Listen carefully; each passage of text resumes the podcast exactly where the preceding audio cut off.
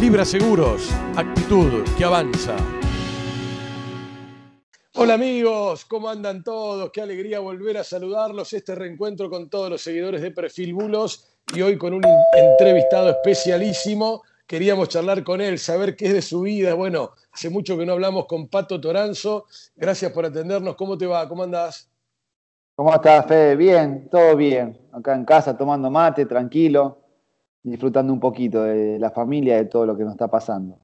Bueno, bueno, compartimos a la distancia el mate también eh, y, creamos un poco el clima de perfil bulos.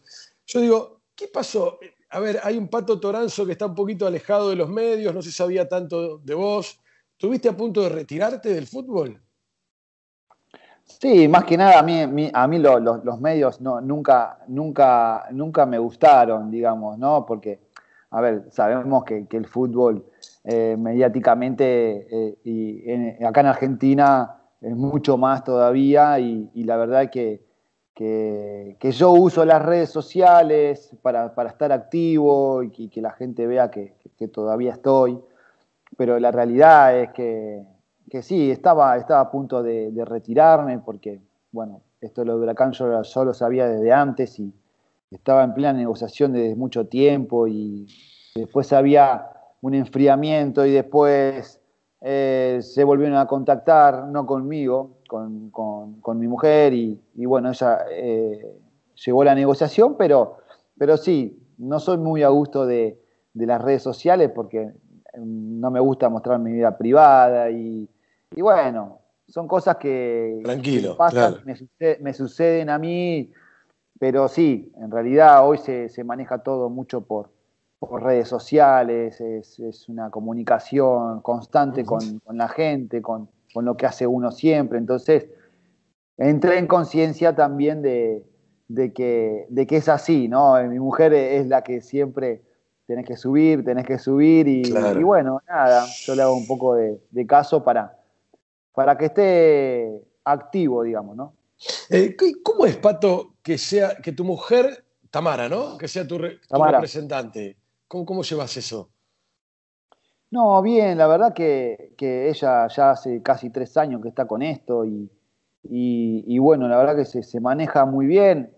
Hace 11 años que está conmigo y, y sabe todo lo que le gusta al jugador de fútbol. ¿Por qué? Porque hace mucho tiempo que estoy con ella y, conoce todo, ¿no? Conoce todo. y sabe, sabe ir a negociar, se banca el cara a cara con un dirigente, arreglar tu contrato, eh, ¿así?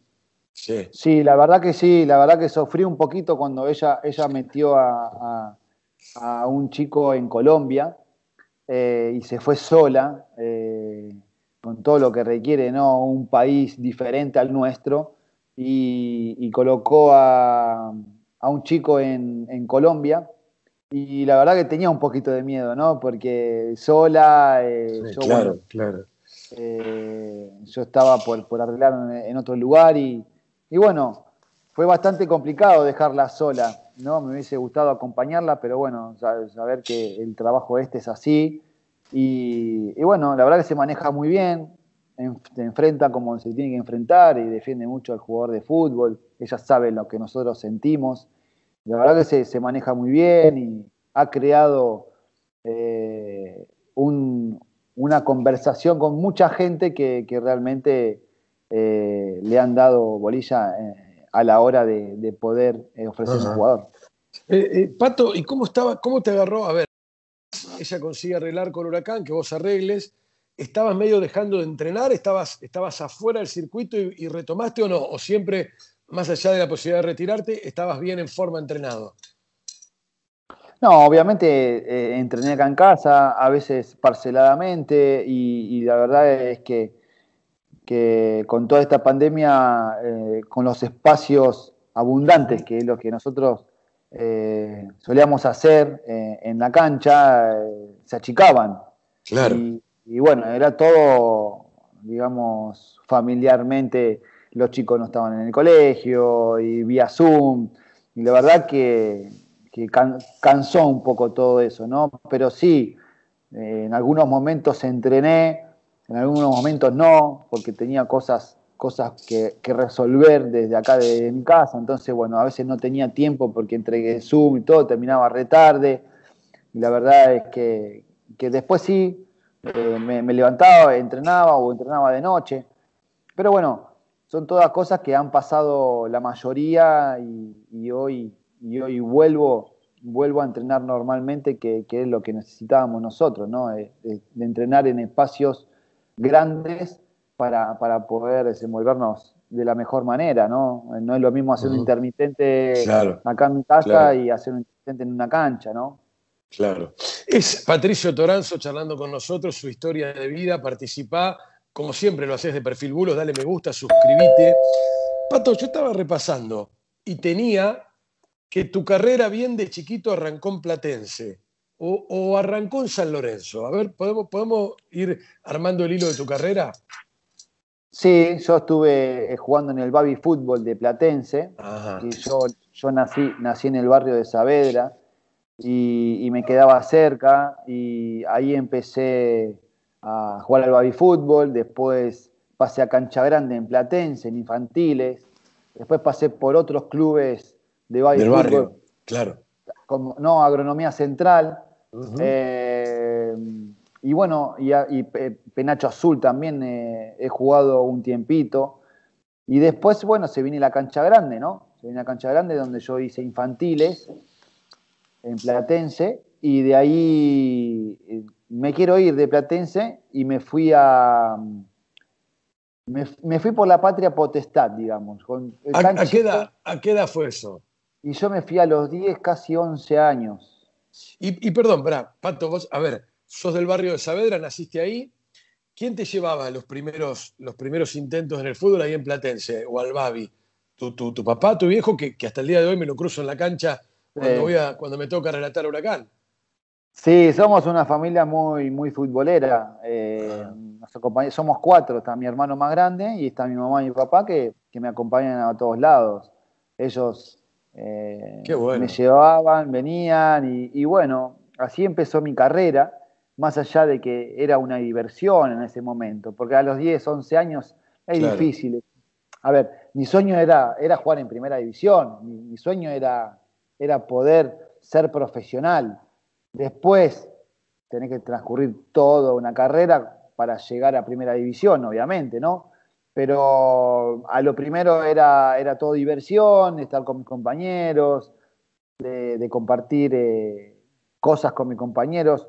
los padres de mis compañeros también se juntaban y bueno, un poquito de todo hasta que Después empecé allá a la cancha grande, donde yo me quise ir de Platense, no, no me sentía a gusto eh, con tan poca edad y, ahí mm, Platense no me deja jugar por dos años eh, oficialmente, por AFA. Ah. Entonces me fui a jugar a San Lorenzo, prenovena, a un paralelo. Eh, liga, claro.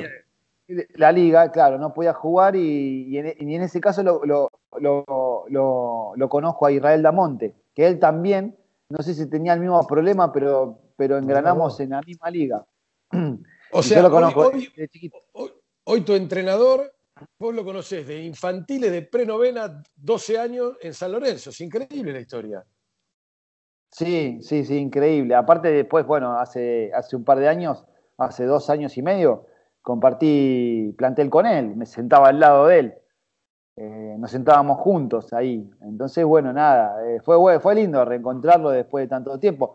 Obviamente lo enfrenté, él cuando estaba en Godoy Cruz, yo estaba en Racing, claro, lo, enfrenté, muchas veces, él estando en estudiante y lo enfrenté muchas veces. No es que yo lo vi después de tantos años acá en Huracán. Eh, lo enfrenté, me pegó un par de pataditas normales, pero, pero bien, bien, bien, bien. Buena gente, buena gente. y bueno, después de ahí. Sí. Sí, sí, completá. Después, después de ahí, eh, yo jugaba al baby fútbol y, y, en, ese, en ese tiempo de coordinador general estaba el brasilero de Lem, que era el coordinador de River. De River. Y, bueno, viste que estaba el Club Parque, eh, había varios clubes de baby fútbol que realmente los de Parque estaban en Argentino Junior o en Boca, y bueno, me habían visto desde ahí, y yo sabían de mi situación, y, y Delem dijo, bueno, yo te consigo el pase, pero vas a tener que venir a jugar a River. Y yo le dije, bueno, claro, ¿cómo no voy a ir a jugar a River? Me quedaba cerca, estaba en Saavedra, me quedaba cerca, iba, iba en bicicleta a entrenar. Ah, mirá. Eh, a, Ciudad Universitaria, con un viento increíble. Eh, pero, pero bueno, la verdad es que, me fui de pre ni siquiera jugué en, San Lorenzo, ¿no? Jugué pocos partidos eh, por la liga y después eh, me fui a River y ahí empecé la, carrera en novena división. Justo había pasado el año de pre-novena que ya arrancaba la novena división. Y ahí, bueno, me hicieron una prueba que estaba José Curti, eh, y bueno, me vio, me vio entrenar, me vio competir ahí con, los chicos. Y, ¿De qué jugaba Pato? ¿De qué jugaba Pato Toranzo exactamente ahí cuando va a la prueba en River? Y antes se usaba el volante por derecha. Claro, el ida y vuelta. El ida, el ida y vuelta sería como un extremo, pero en realidad por, por el medio, porque el extremo eh, no existía antes, era totalmente diferente. Y, ahí arranqué la carrera, es que en realidad yo me, empacaba con querer jugar de enganche en River. Y bueno, un día Delem me agarró y me dijo, mirá, de enganche no vas a llegar a primera división de River porque están muchos jugadores muy buenos. Y Por ejemplo. y estaba, bueno, Aymar, Gallardo. Gallardo. Claro. Bueno, D'Alessandro, era una categoría más, más, grande que yo, pero era chico también. Digamos, antes, para jugar en primera división en River era muy complicado. A mí me tocó debutar y, jugar en River en una época muy, muy difícil, muy difícil. Pero bueno, y así todo, jugué un par de partidos eh, y llegué a primera. Pero bueno, me adelanté un poquito de, toda mi carrera. Pero, pero la verdad es que, que hice todas las inferiores. Eh, me pusieron a trabajar, era estudiar o trabajar y bueno, en ese momento nosotros necesitábamos. ¿Y quién, quién te puso a trabajar? ¿Quién, el club o, la familia te pedía? No, no, no, la familia no, no, no, no, yo fue por, por, decisión mía, porque necesitábamos eh, una entrada y yo con la beca que tenía en River me habían becado y, después trabajaba haciendo los carnets de socios.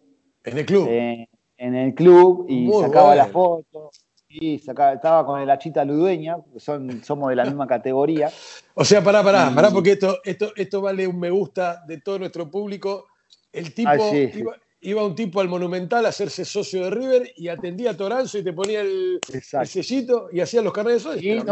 sacaba, sacaba la foto, lo tenía, que, lo tenía que plastificar y trabajaba de una de la tarde a cinco y me daban en ese, en ese tiempo me daban 250 pesos eh, y la beca también me daba 250 pesos. Entre, la, entre las dos cosas eh, ganaba 500 pesos y yo creo que 500 pesos en esa época eh, alcanzaba, alcanzaba porque mi representante me había puesto un departamento ahí, me pagaba el departamento con, mis padres y todo, y bueno, y ahí la fuimos remando de a poquito. Y, muchos jugadores pasaron por River eh, trabajando, de Micheli, eh, mucha, mucha, muchos jugadores, muchos jugadores, eh, que algunos llegaron, otros no. Claro, claro, Pero sí, necesitaba eso, había dejado el estudio porque no podía hacer tantas cosas a la vez, cosa que no es que me arrepiento, pero pero es una cuota pendiente que tengo de terminar el, colegio, la escuela. Hoy, hoy no, le dirías a, un hijo, a, tu hijo no le dirías dejar de estudiar.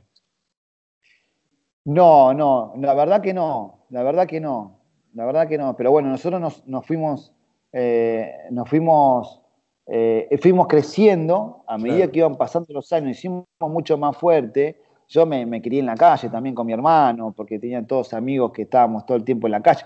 A ver, antes era totalmente diferente. Estabas hasta las 10 de la noche y no pasaba nada. Hoy estás en un barrio, te estoy hablando, ¿no? Eh, entonces, eh, antes no, e, no, era tan peligroso como es ahora, que a los chicos lo puede dejar hasta la 10 de la noche y no pasaba nada. Claro, claro. Eh, hoy la seguridad está, cada vez peor. Pero, pero no, no, siempre trato de inculcarle a los chicos que, que tienen que estudiar primero porque, a ver, yo tengo un hijo también que quiere ser futbolista y, hay muchas cosas que tienen que transcurrir, que realmente estamos en una situación difícil, ¿no? primero el estudio y, yo siempre digo, ¿no? Que, el día de mañana eh, hagan lo que quieran, pero con una responsabilidad, ¿no? Gran historia de Pato Toranzo, desde el pibe del baby fútbol, del chico que fue a probar suerte a Platense, San Lorenzo, después las inferiores en River, trabajar en el club. Y me dijiste por ahí, nos dijiste, nos contaste, que tus padres siempre te acompañaron. Contame un poco de tu origen ahí en Saavedra. ¿Tus viejos son de ahí? ¿Y, cómo era la condición de, papá y mamá? ¿Laburantes? ¿Humildes? De, qué condición, de qué, de qué clase, digamos, venían tus viejos? Si tu viejo laburó toda la vida, eh, si faltaba el mango.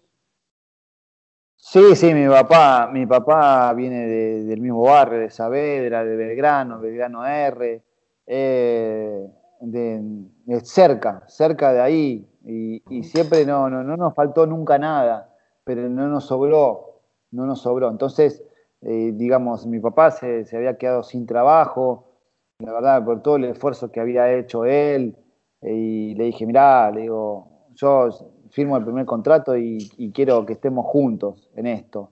Entonces, eh, sí, porque la verdad que eh, siempre fue vendedor, estuvo trabajando en Tower Record, en una disquería, eh, siempre se dedicó a la música, más allá ah, de que le encanta el fútbol. Y, sabe mucho de música, te puede estar hablando tres días seguidos de música. Y imagínate, en la época mía me, hacía escuchar Tina Turner, imagínate, me conozco todos los temas, soy de esa época también, ¿no? la, verdad que dejaron el alma para, que yo, yo sea quien soy hoy y quien fui en el fútbol o en los momentos lindos y todo. Gracias a ellos también. Y Pato, ¿pudiste, ¿pudiste retribuir? A ver, te lo pregunto, sentado ahí, en, tu mismo lugar, acá en Perfil Bulos, Marcos Rojo, bueno, y muchos otros jugadores, pero me acuerdo de Marcos Rojo, dijo, bueno, pasábamos frío, había, había necesidades, no teníamos mango, la casa que vivíamos no estaba calefaccionada. Y, bueno, cuando, cuando llegué a primera y cuando pude y cuando fueron buenos los contratos, le compré la casa a mis viejos. Lo contó ahí Marcos Rojo, no sé, ¿pudiste, pudiste después ayudar? Que tus viejos sé que te siguen acompañando el día de hoy. Sí, la misma situación, la misma situación que, él pasó, la pasé yo, porque el departamento que nos había alquilado no, mi representante, eh, no teníamos ni calefacción ni, ni aire acondicionado, y era un, un departamento de, tres ambientes, era muy chiquito, ahí vivíamos los cuatro juntos y en el verano hacía mucho calor, mucho calor, si afuera hacía 40 y adentro hacía 45 grados, y no, podíamos, sí, no podíamos dormir, eh, nos levantábamos con mi hermano eh, a ducharnos con agua fría y acostarnos así como sin secarnos, y nos secábamos al segundo porque hacía tanto calor que, que nos cocinábamos ahí, bueno, fueron todas cosas increíbles y, supervivencia, le digo yo, ¿no? Eh, a una situación que, realmente eh, no fue todo color de rosa. Eh, la tuvimos que luchar, la tuvimos que pelear, siempre hombro a hombro con mi familia y, bueno, acá estamos, ellos están, están bien, están tranquilos y, eso, eso, eso te derritúa mucho, todo, todo, lo, que nosotros hicieron por mí y por mi hermano, porque mi hermano también eh, fue jugador de fútbol, llegó a primera división, entonces eh, después, bueno, eh, tuvo que, dejar por, por X razón, pero, pero la verdad es que siempre, siempre fuimos bien derechitos a la hora de, tener las cosas claras, de tener las cosas claras. Yo le dije, yo voy a dejar el colegio, voy a ponerme a, trabajar y me voy a dedicar a esta carrera, pase lo que pase. Y bueno, con esa convicción que tuve desde chiquito, porque es difícil a los 10, 11 años tener esa convicción, ¿no? Eh, porque capaz que estás en, pleno crecimiento, en adolescencia, y yo tenía las cosas claras desde un principio, entonces esto me lo tomé en serio, después de tantos años, bueno, imagínate cuando debuté en primera, ¿no? Todo, todo lo que se me vino a la cabeza, ¿no? Y cuando me hicieron el primer contrato. Es Pato Toranzo, que cuenta acá en Perfil Bulos su historia de vida y la cuenta con mucho orgullo. Eh, vamos a seguir con River. ¿Cómo llegas? A ver, yo me anoté por acá que en reserva te hace jugar Jorge Siso.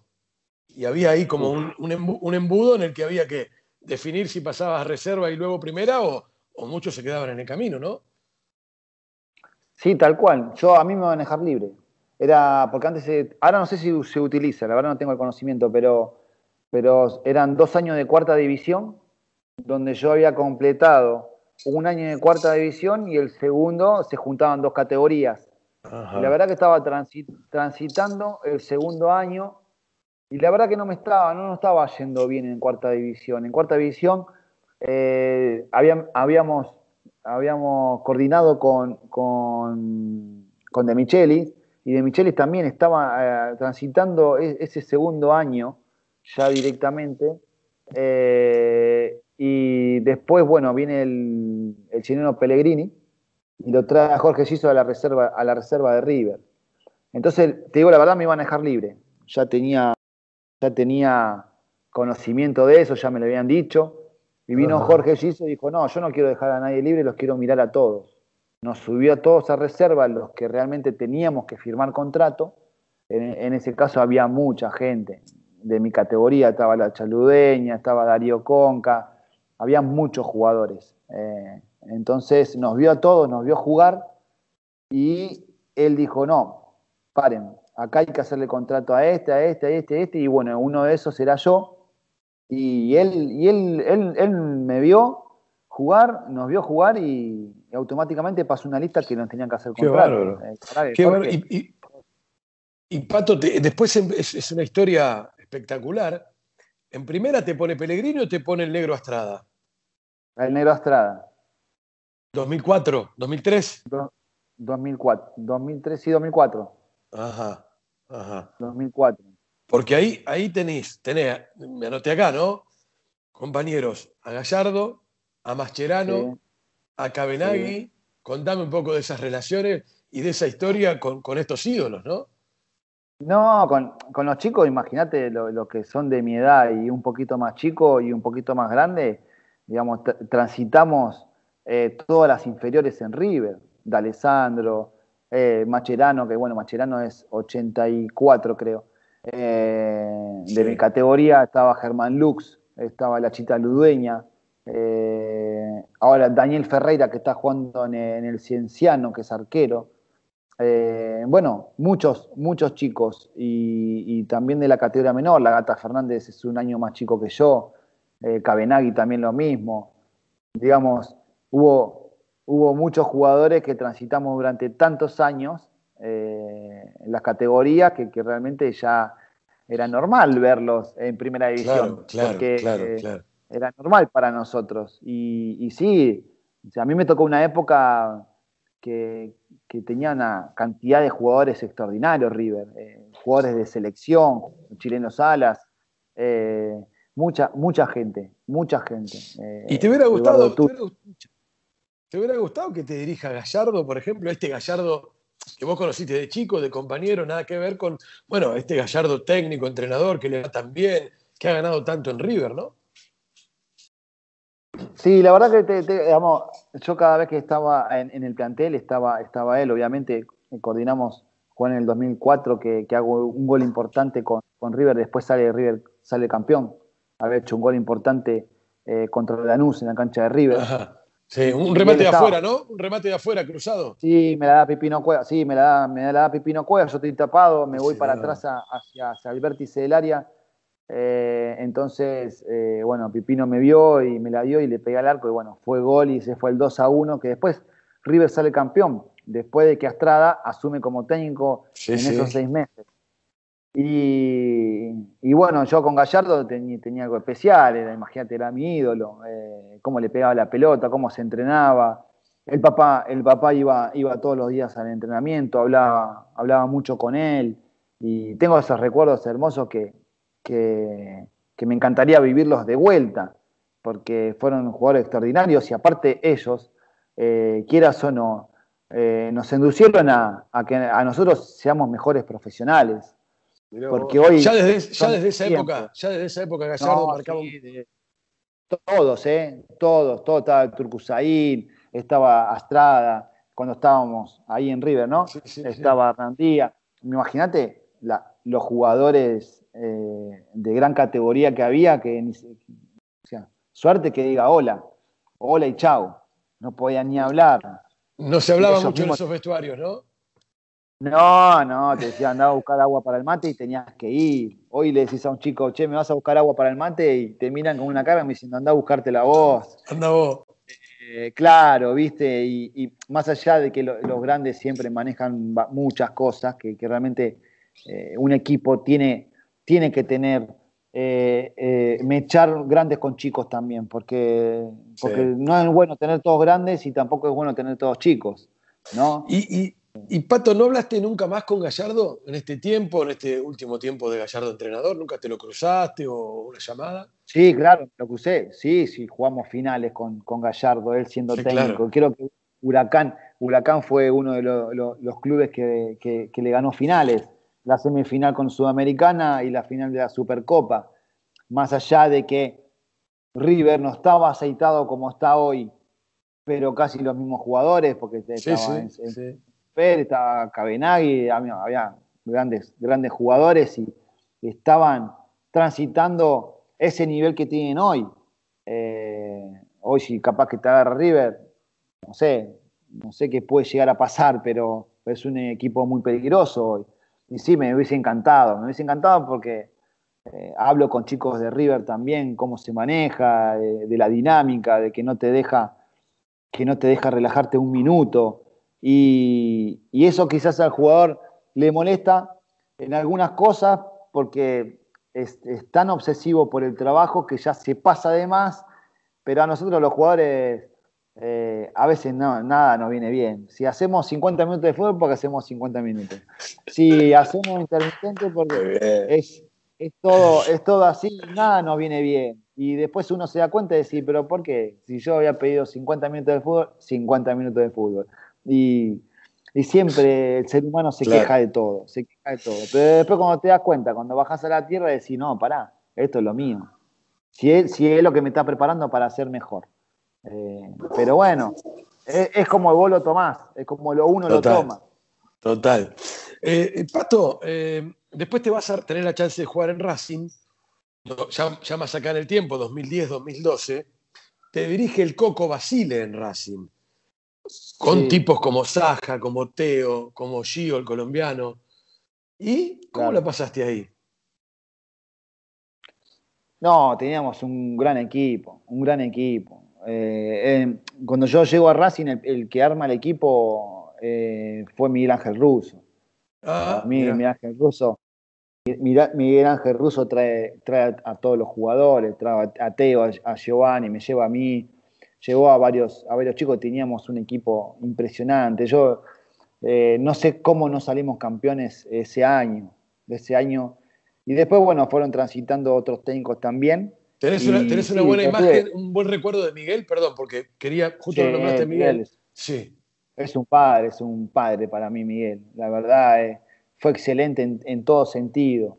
Hablo en lo personal. Quizás otro jugador puede hablar bien, mal, lo que sea, pero pero conmigo se manejó muy correctamente, eh, no solamente deportivamente, ¿no? En la vida, eh, muchas, muchas cosas, me, apañó en muchas cosas y, eso no se olvida nunca, ¿no?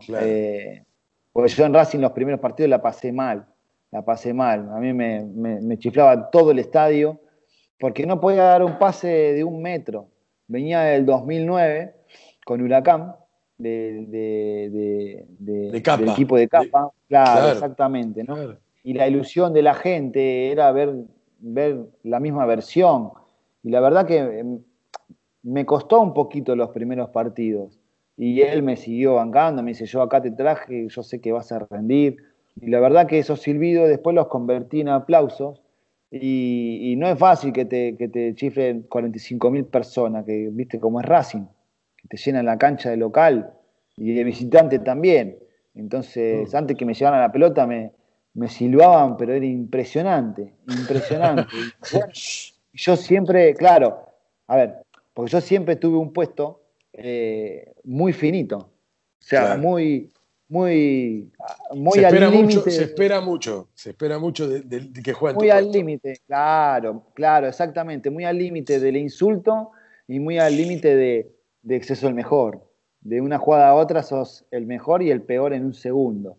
Y bueno, yo siempre eh, creí en mí, creí que, mi juego no lo podía renunciar por nada, que, ese es el juego que siempre hice y ese me dio resultado. Entonces, ¿cómo iba a renunciar a algo que yo estoy creyendo dentro de la cancha? Porque el que ve afuera ve una cosa, pero el que, vea, que está adentro, el que lo vive adentro, ve otra. Y, a veces, quieras o no, la gente a veces te ayuda a esas cosas. Ah, el insulto, eh, el, chiflido, eh, porque después uno se da cuenta de decir, no, estoy haciendo mal las cosas. Bueno, a ver, ¿en qué puedo yo eh, reivindicar todo esto? tenés que reinventarte todo el tiempo cuando, cuando tenés esa negativa. Y nosotros nos venimos preparando desde hace mucho tiempo para que cuando aparezca esa negativa, convertirla en cosas positivas. eso es fundamental en el fútbol, porque hay que tener esa personalidad para poder reinventarse en el momento crítico, porque en el momento fácil están todos, todos quieren jugar, están todos en, lo bonito, digamos. Pero, pero vos sabés que el fútbol tiene muchas cosas más malas que buenas. Entonces, hay que, hay que prepararse para cuando viene la mala. Estás curtido, ¿eh? Está curtido Pato ah. Toranzo, con mucha experiencia y lo va contando en Perfil Bulos. Eh, está muy linda la charla. Te voy a hacer tres o cuatro más y cerramos. Es un gran recorrido por, la vida de Pato Toranzo. Eh, Miguel Russo y Coco Basile, ¿se parecen? No, totalmente diferente. En el juego, en el juego a los dos les encanta jugar al fútbol. Eh, el que revoleaba la pelota no podía jugar. Y, a ver, hay, hay situaciones, ¿no? sí, sí. No, siempre, no siempre podés salir jugando, pero, pero siempre tratando de, de, tener triangulaciones, de, formar, de formar eh, sociedades. Y, la verdad que fueron dos, técnicos excelentes. Bueno, Coco no duró mucho por malos resultados, pero también un tipo de mucha experiencia. ¿Y en, qué son distintos? ¿Y en qué son distintos, por ejemplo? ¿En el trato? Sí, puede ser en el trato, puede ser en el trato, porque eh, Miguel, Miguel por ahí se, apañaba en, lo más grandes y no sé si, son diferentes, pero creo que los dos tienen sus virtudes. Claro. Eh, del, de conocimiento del deporte, de, este fútbol hermoso que, nosotros vivimos. Eh, los dos son muy experimentados, muy experimentados. Los dos fueron jugadores de fútbol. la verdad que eh, hoy no te sabría decir qué diferencia hay, pero de edad quizás. Claro. Pero, pero son muy parecidos. Eh, ¿El mejor equipo que integraste es ese huracán que, salió subcampeón detrás de Vélez? Sí, sin ninguna duda, sin ninguna duda ese, ese campeonato fue extraordinario. En todos sentidos, los compañeros, todos estaban contentos. Aparte estuvo la mano de Ángel que, que no sé cómo hacía, no sé cómo hacía para tenernos a todos bien. Porque vos sabés que entran 11 y vos sabés que hay en el banco que están más o menos contentos y los que quedan afuera, y bueno, la tienen que luchar, es así. Eh, y los tenía todos contentos, no sé cómo hacía. La verdad es que, a nosotros eh, nos prestaba atención, que éramos los titulares, los supuestos titulares, y, él le daba mucha importancia a los que estaban afuera. Se quedaba hablando con ellos, le comía la cabeza y, a, todos los tuvo bien y es más, le dio posibilidades a, muchos, a muchos también. Eh, eh, salía uno y entraba otro y rendía de la misma manera. Voy a decir, bueno, es que es muy difícil eso, es muy difícil, muy difícil, porque siempre a uno, no es que te tira para atrás, pero siempre uno está fastidioso porque no juega, porque a la pelota no va al 100% en el entrenamiento y no, pero él los tenía finitos a todos, a todos y bueno, por eso se pelearon campeonatos y los grupos pelean campeonatos siempre. Te estoy preguntando por varios entrenadores y me queda uno, pero con sinceridad, ¿eh? ¿Te, peleaste con Luis, con Subeldía? Con Luis casi nos agarramos a piña con Luis. En Racing. Sí, eh, pero vos sabés que sí, en Racing, sí, en Racing. Es un gran técnico, la verdad, que tiene mi edad. Imagínate que yo estaba en Racing, él había venido y era titular yo con él, era titular. no sé qué pasó un día, yo lo conté en, otro programa también, no sé qué pasó, que a él no le gustaba cuando hablaba que, que los jugadores se aten los cordones, que está bien. ¿Cómo te vas a atar los cordones si está hablando el técnico? Porque, digamos, no está prestando atención a lo que está diciendo o el mensaje que se está bajando. Eh, uno cuando está de este lado no se da cuenta, pero cuando quizás el día de mañana está de otro lado, claro, claro. o te estés hablando y yo mire para otro lado, ¿no? es una cosa así. Y tampoco le gustaba que eh, hablen cuando estaban elongando. Y bueno, una, una mañana en el cilindro, estábamos todos en ronda y él estaba eh, en, el medio, digamos, con el profe, ¿no? El profe estaba diagramando la elongación, todo, y bueno, justo Giovanni Moreno y Chaco Martínez me preguntan algo de la dirigencia, de, bueno, cosas nuestras de ahí, de adentro, y, yo, viste, como no, no, hablaba yo. Y yo le contesto a Gio por, por respeto, le digo, no, Gio, creo que el viernes, y el, chico, el Chaco Martínez también. Y claro, cuando se da media vuelta Luis, me ve hablando a mí. ¿Y? me dice, Toranzo, me tenés cansado, eh, tomate al vestuario, anda a bañarte. Y yo pensé que me estaba, yo pensé que me estaba bromeando, dije, me está bromeando, porque ya yo lo miré allí hoy al Chaco Martínez a ver si, a, ver si me apañaban y, claro, miraron para adelante, me la tuve que bancar solo. Dije, entonces, entonces ahí entonces ahí eh, me, fui parando, pues yo estaba arrodillado, me fui parando, me fui parando y digo, ¿este me está hablando en serio? Y cada vez nos, acercábamos más porque estábamos a, una distancia de, 10, 15, 10, metros más o menos. Y, no, le dije, vamos al vestuario ahora. Nada, yo aparte hacía un frío, me saqué los guantes, no sé para qué. Yo no le pego a nadie, una pelea con el técnico, ni con un compañero, nunca, jamás. Puedo tener, puedo tener eh, diferencias, pero no pelearme atrapada con un compañero. Estamos mal si pasa eso. Y fuimos al vestuario y, nada, me cerró la puerta y dije, bueno, acá nos agarramos a trompada. Venía el de seguridad, le digo, vos ni te metas. Eh, digo, para, para vos también hay. Así que lo de seguridad. No, se me había salido la cadena a él también, se le salió la cadena porque. ¿Y lo separaron? ¿Quién, lo separó? No, nadie, porque fuimos los dos al vestuario solo. Nadie. Y, al de seguridad que venía atrás le dije, escuchá, le digo, bueno, ni te metas porque para vos también hay. y, qué pasó? Entramos al vestuario y, se, sienta y, me dice, ¿qué, te anda pasando, Toranzo? Uy, sí, lo quería matar. Imagínate, me hizo pasar un calor adelante de todo el plantel.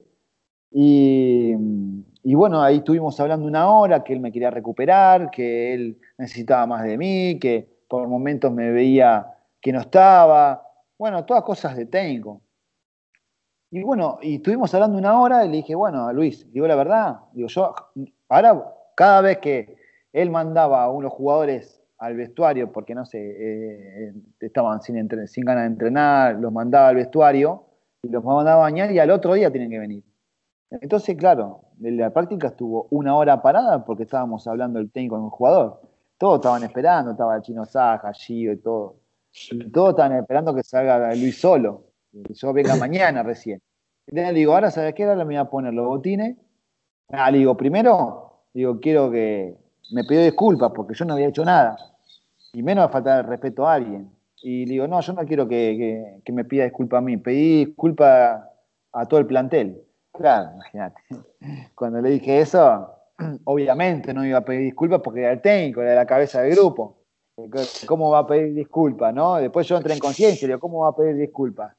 Eh, me quería pedir a mí, le dije, no, yo tranquilo, no pasa nada, quiero que vos le pidas disculpas al plantel, yo no te falta respeto. Ahora me voy a poner la zapatilla, íbamos a hacer fútbol ese día, ahora me voy a poner la zapatilla y voy a correr como un profesional porque yo no te falta el respeto. O sea, vos, estamos trabajando, vos y yo, y yo no te falta el respeto. Y ahí empecé a correr alrededor de la. Imagínate cuando, cuando salí a la cancha, me veían todos los compañeros, ¿qué pasó acá? Y empecé a correr estaba de más rápido, ¿viste? Tenía una bronca porque yo no había hecho nada. Y después consigo, bueno, me acordamos y digo, hijo, qué guacho, le digo, eh, me dejaron solo, morir solo en esta. Yo no me lo llevé conmigo, tuve códigos ahí. vos sabés que Luis, después me limpia, o sea, después no me tiene en cuenta para el torneo que viene y después yo me tuve que ir. Pero vos sabés que cuando tuve el accidente, no hubo un día que no me haya llamado para ver cómo estaba, a ver cómo iba la recuperación. Y hoy nos encontramos eh, y nos pegamos un abrazo como si fuéramos hermanos. eh, esa conexión que hay entre él y yo fue excelente, porque él también me ayudó a ser mejor también, porque es un técnico increíble, una dinámica, eh, en todo, está en todos los detalles, y la verdad que es un técnico de selección, de selección, y, y yo cuando me fui de Racing, ¿qué hacen todos los jugadores? Obviamente hablan quizás mal de un técnico que capaz que se manejó mal, o, o uno interpreta que se manejó mal. la verdad que salía decir que son cosas deportivas que, y nada, eso también te da la chance de abrir un montón de puertas también. ¿Por qué voy a hablar mal? Él me ayudó. Él me hizo entrar en conciencia y me ayudó que tenía que estar mejor. Que tenía que estar mejor, que yo podía dar más. Y yo en ese momento, uno no se da cuenta. Pero eh, es un aprendiz. Entonces, le agradezco, le agradezco de por vida que haya hecho eso. ¿eh? No la manera, pero sí eh, la situación, claro. la situación de que él quería que yo dé más. Si no puede dar más, tenés que irte. Y a veces ese paso al costado te hace crecer y vas a volver mucho más fuerte. Es increíble lo que pasa. Nosotros decir, a ver, con los clubes grandes no, te quieres ir nunca. Pero hay situaciones que, que pasan de este estilo y te hacen crecer. Es una gran historia la de Pato Toranzo. Llegamos casi al final. Lo último es, si tenés ganas, vos nombraste el tema del accidente, de recordar qué pasó. ¿Qué pasó y cómo lo viviste vos?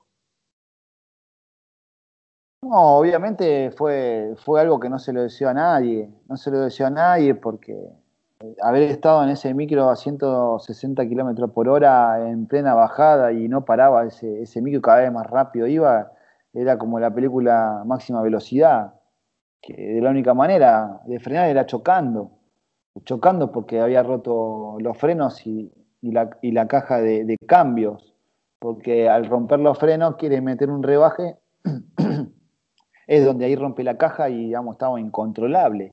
¿Y cuánto tiempo fue, fue ¿Cuánto tiempo fue el bus que ustedes sabían? O sea, ¿cuánto tiempo hubo para sufrir esperando el golpe? ¿Rápido? más o, menos No, imagínate que es, interminable. Hay un video que dura dos minutos y algo, pero en plena bajada eh, habrá durado cuatro minutos y medio, cinco minutos, y esos cinco minutos es una eternidad. Es una eternidad. Eh, en plena bajada y cada vez más rápido, digamos. ¿Cómo se dan cuenta ustedes que, el bus que, el, micro no frena? Porque los de adelante, eh, que era el técnico era, Eduardo Domínguez, el profe, el Santela, eh, empezaron a ir para atrás y, en un momento, viste, nosotros estábamos felices porque habíamos clasificado a la Copa Libertadores y el primero que lo veo pasar es al profe Santela diciendo vayamos todos para atrás que se rompió los, rompió los frenos y el profe es muy jodón, ¿viste? Eh, para mí es uno de los mejores profes que tuve. Y yo lo miré como diciendo, dale, profe, no me jodas. Y todos estaban en la misma situación, ¿qué pasó, qué pasó, qué pasó? Y hasta que empezaron a venir todos corriendo para atrás, vayan todos para atrás, el, de seguridad nuestra decía, vayan todos para atrás. Y, y bueno, y ahí nos dimos cuenta de, lo que realmente estaba pasando. Eh, entonces, nada, esa bajada, esa bajada que era interminable, era un rulo que no, no, paraba de bajar, no paraba de bajar. Y a nosotros nos cuando, la última rampa Y cuando choca, cuando golpea, ¿qué te acordás? ¿Qué sentís ahí? Porque vos llevaste la peor parte encima. Sí, sí, estaba Diego Mendoza, el profe Santela y yo, los tres magnificados. Eh, no, el primer golpe de abajo, porque nosotros agarramos la rampa empezada, eh, porque no la, había, no la había agarrado desde un principio la rampa de rescate, que tiene más o menos 120 metros para arriba, y, pegamos, pegamos un golpe ahí abajo con, con, no me acuerdo qué era, pero era como un, medio, un poco de tierra, y ahí volaron todos, porque en realidad yo no volé. ¿El, micro, el micro vuelca no? No, ahí no. No, ahí cuando, cuando, cuando de la mano rápida cruza hacia la rampa de la última rampa de rescate, que era la última porque después nos íbamos a estrellar contra el aeropuerto, pues estábamos ahí, y, la agarra pesada, a máxima velocidad, imagínate un micro tan grande, no puedes una maniobra tan rápido. Entonces la agarró en pesada y ahí cuando golpea abajo, ahí volaron todos. Yo no volé, yo estaba en el medio del lado del acompañante viendo de cuándo íbamos a chocar, para agarrarme mucho más fuerte y que no sienta el cimbronazo cuando, cuando estás despistado o cuando no querés ver, porque estaba pendiente de que no me volara ningún vidrio en la cabeza, ni ningún, ningún fierro del asiento. Entonces, nada, pues, volaron todos ahí, los que realmente no estaban agarrados, y ahí nos vamos para arriba. Y nunca perdió la velocidad. Eso me extrañó a mí, nunca perdió la velocidad. Al chocar abajo, obviamente pierde un poquito de velocidad y con el ripio y con la arena, con las piedritas que determinan para que frene el micro y se hunda, no estaba preparada. Y fuimos a alta velocidad para arriba y ahí es cuando pegamos en el final de la montaña hacia arriba, pegamos, se rompe el vidrio y ahí hubo como cuatro o cinco segundos que se quedó frenado. Dije, bueno, ya pasó. Bueno, y ahí cuando pasaron cuatro o cinco segundos se empieza a ir para atrás.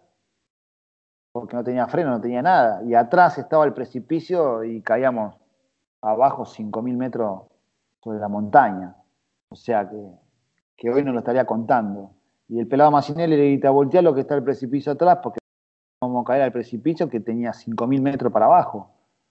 Y, bueno, justo lo voltea y ahí es cuando, cuando pasa lo que pasó, ¿no? Yo saco, saco la pierna por la ventana antes que caiga el micro. Ahí es cuando me corta. ¿Perdiste, perdiste un dedo? ¿Cómo? Perdiste, ¿Llegaste a perder un dedo? ¿Tuviste, ¿Tuviste lesiones en dos dedos del pie? ¿Cómo fue? No, en tres, en tres dedos y medio. En tres dedos y medio. A mí me quedó, lo tenía muy comprometido, el dedo gordo lo tenía muy comprometido, de casualidad no lo pierdo. Eh, y el dedo chiquito me falta la mitad. y después los otros no los tengo. No los nada. tengo. Nada. Nada. Pero el más importante lo tengo, que es el dedo gordo. Porque realmente me faltaba el dedo gordo y no, no, no me lastimaban los otros, directamente no, no. Quedaba rengo. no, te incomoda hoy, no te incomoda hoy para caminar, para correr, para jugar al fútbol. No, no, ya el cuerpo se acostumbra. Ya el cuerpo se acostumbra. Al principio era complicado. Eh, hoy, hoy sí, te voy a decir un chiste negro, pero hoy si me ponen los dedos estoy incómodo. Eh, eh, pero, pero sí, ya, ya es, es, parte de, mío, es parte de que, voy a quedar así, no, me voy a hacer ninguna modificación pero, pero ya el cuerpo se acostumbró, se acostumbró a los giros, se acostumbró a la pisada, se acostumbró a muchas cosas. Y la verdad que no, no tuve lesiones, no tuve lesiones. Obviamente no soy el mismo, ¿no? O sea, yo nací con, con 20 dedos y, hoy tengo tres y medio menos. No soy el mismo. Me miro al espejo y no soy el mismo. Ha cambiado muchísimas cosas en mí. Pero bueno, uno se hizo fuerte, una recuperación de un año y medio, me recuperé en tres meses, las ganas, a mis hijos, eh, mi familia, mi mujer que se la aguantó a más no poder, eh, mis padres que no podían ni hablar por teléfono, que se la daban a llorar, eh, fue increíble, fue increíble. Yo le tenía que dar fuerza a ellos.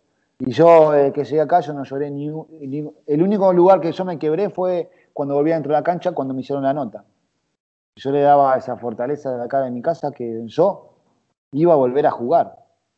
Es más, a la semana que me habían operado, yo tengo un patio acá en mi casa y, mis sobrinos estaban jugando a la pelota y dije, estaba con las muletas y yo pensando y dije, me voy a levantar y voy a patear.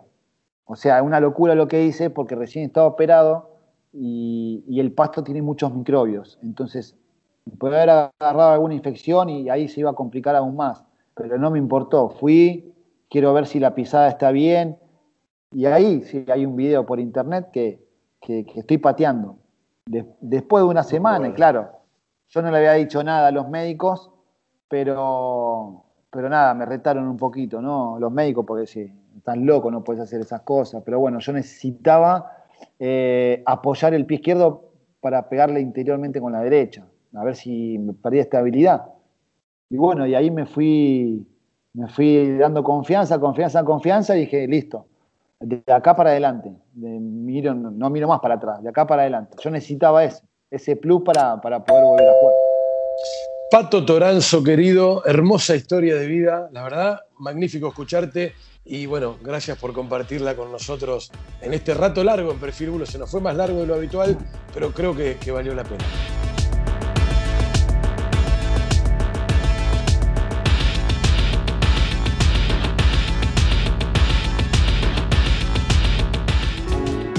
Libra Seguros, actitud que avanza.